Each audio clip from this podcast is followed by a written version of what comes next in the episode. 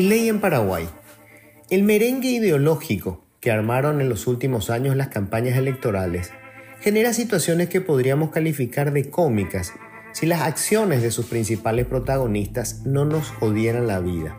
Por decir, resulta hilarante escuchar o leer en las redes a una legión de operadores políticos colorados celebrar la victoria de Javier Milei en la Argentina como si las propuestas del nuevo presidente tuvieran alguna relación con las prácticas republicanas.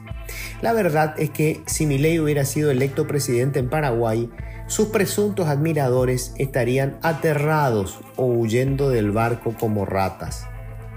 Un ejemplo de estos discursos hipócritas es el del senador Basilio Núñez, quien recordando aquel famoso video del entonces candidato Milley en el que anunciaba que suprimiría la mayoría de las secretarías de Estado, exigió la eliminación en Paraguay del Ministerio de la Mujer.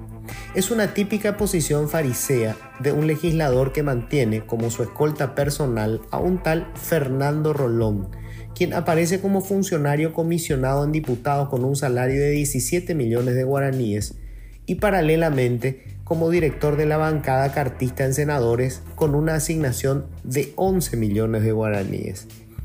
El paniaguado de Núñez, que pasó mágicamente un salario de 6 millones de guaraníes a más de 25 millones, es un ejemplo clásico de la parasitosis estatal que Javier Milei promete combatir.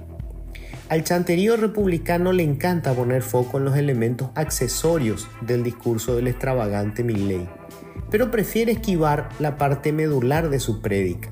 El nuevo presidente argentino es un economista liberal y como tal apunta a cortarle el chorro del dinero público a lo que él denomina la casta, esa asociación impúdica de dirigentes políticos, sindicatos estatales y contratistas del Estado, lo que acá llamamos comúnmente Partido Colorado. A mi ley no le preocuparía tanto un ministerio de presupuesto irrelevante como el que le quita el sueño a Núñez. Estaría preguntándose más bien cómo desmantelar el gigantesco ejército de operadores políticos que metieron en nómina los republicanos a lo largo de siete décadas, casi todos sin concursar.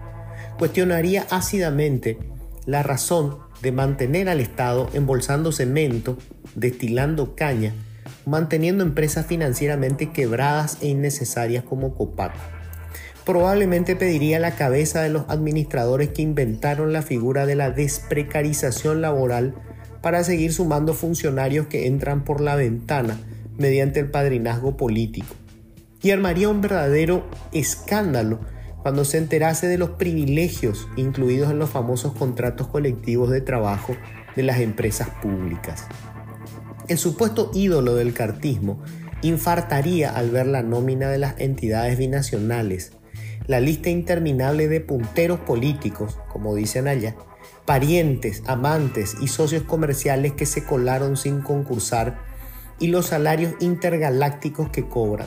Se arrancaría los pelos al ver la montaña de dinero proveniente de los fondos de Itaipú y Ciretá que han recibido gobernaciones y municipios a lo largo de los años y la generación de nuevos ricos que esa sangría pública permitió. Un Milley en Paraguay estaría horrorizado viendo cómo todos los administradores de turno que se embolsaron dinero público de manera grosera y abierta por décadas terminan blanqueados por un poder judicial cooptado por el partido que gobierna de manera casi ininterrumpida desde hace tres cuartos de siglo.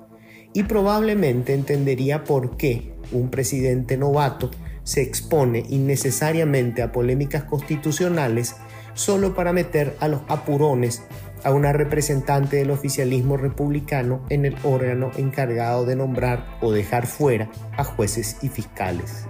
En realidad, hoy resulta difícil saber qué hará o podrá hacer el controvertido Milei en función de poder. Una cosa es el discurso cuando se busca el poder y otra muy distinta la acción cuando se lo ejerce desde el gobierno. Pero algo es seguro, si hubiera sido elegido en el Paraguay, esos mismos operadores que hoy lo elogian desde las redes estarían conspirando para derrocarlo.